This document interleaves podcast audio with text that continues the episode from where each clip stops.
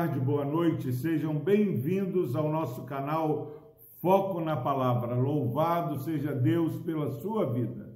Palavra do Senhor na Epístola aos Hebreus, capítulo 4, versículo 12, diz o seguinte: a palavra do Senhor. Porque a palavra de Deus é viva e eficaz, e mais cortante do que qualquer espada de dois gumes e penetra até o ponto de dividir alma e espírito, juntas e medulas, e é apta para discernir os pensamentos e propósitos do coração. Glória a Deus pela sua preciosa palavra. Meu irmão, minha irmã, nós estamos é, aí começando mais um dia e de repente você é, está com N planos para você fazer. Às vezes nós é, pensamos é, coisas que não vão acabar bem. E por que que muitas vezes é, pessoas sucumbem a maus pensamentos e, e de maneira contumaz insistem é, nos seus erros? É porque nós esquecemos do poder da palavra do Senhor. Aqui Deus está falando para mim e para você que a palavra dele é viva, é eficaz. A palavra de Deus, ela cumpre o propósito que ele tem para mim e para você. Deus tem um propósito de salvar os eleitos, aqueles que ouvem e obedecem a sua voz e também de condenar aqueles que resistem à graça oferecida. Nós precisamos nesse dia é, parar de dar desculpas.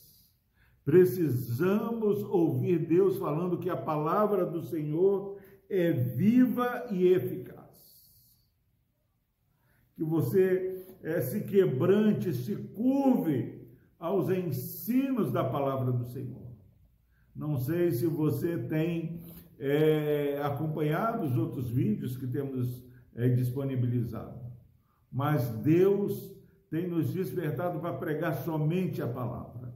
Eu poderia estar aqui fazendo é, piadas, brincando, mas o que nós tratamos aqui no Foco na Palavra é coisa séria. E o que Deus está falando para mim e para você nesse dia é que a palavra de Deus é viva e eficaz. Ela é, é mais cortante do que uma espada de dois gumes. Ela discerne alma e espírito, juntas e medulas, e é apta para discernir os pensamentos e propósitos do coração. Que você, ao ouvir este versículo, Peça a Deus que sonde o seu coração.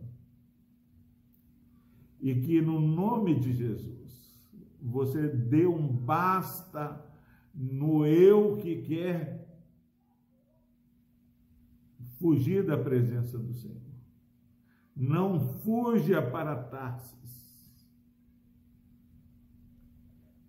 Caminho para Nínive, o caminho da obediência. Jonas ele não queria ir para Nínive porque lá estava um povo que era inimigo do povo de Deus. Mas há bênçãos na obediência. Não importa é, o caminho que Deus te conduzir, é, confie no Senhor. E saiba que a palavra do Senhor ela é apta para discernir os pensamentos e propósitos do coração. Nós somos criados para a glória do Senhor. E somente uma vida obediente ao Senhor é que pode ter a certeza de que obteve sucesso. Não existe sucesso fora de uma vida obediente ao Senhor. Pastor Epaminondas, mas qual é, é o, o grande conselho para esse dia? É saber que estamos tratando com palavra de Deus e não palavra de homem. Uma palavra que é vive, viva e eficaz. Que discerne os pensamentos e propósitos do coração. Que o meu pensamento, o meu propósito, o seu pensamento, o seu propósito seja aprovado pelo Senhor. Deus o abençoe. Vamos orar.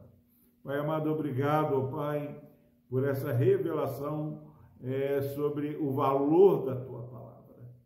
Abençoe a Deus que este irmão, essa irmã que está ouvindo essa mensagem, possa passar a levar a sério os ensinamentos da tua palavra que é viva e eficaz.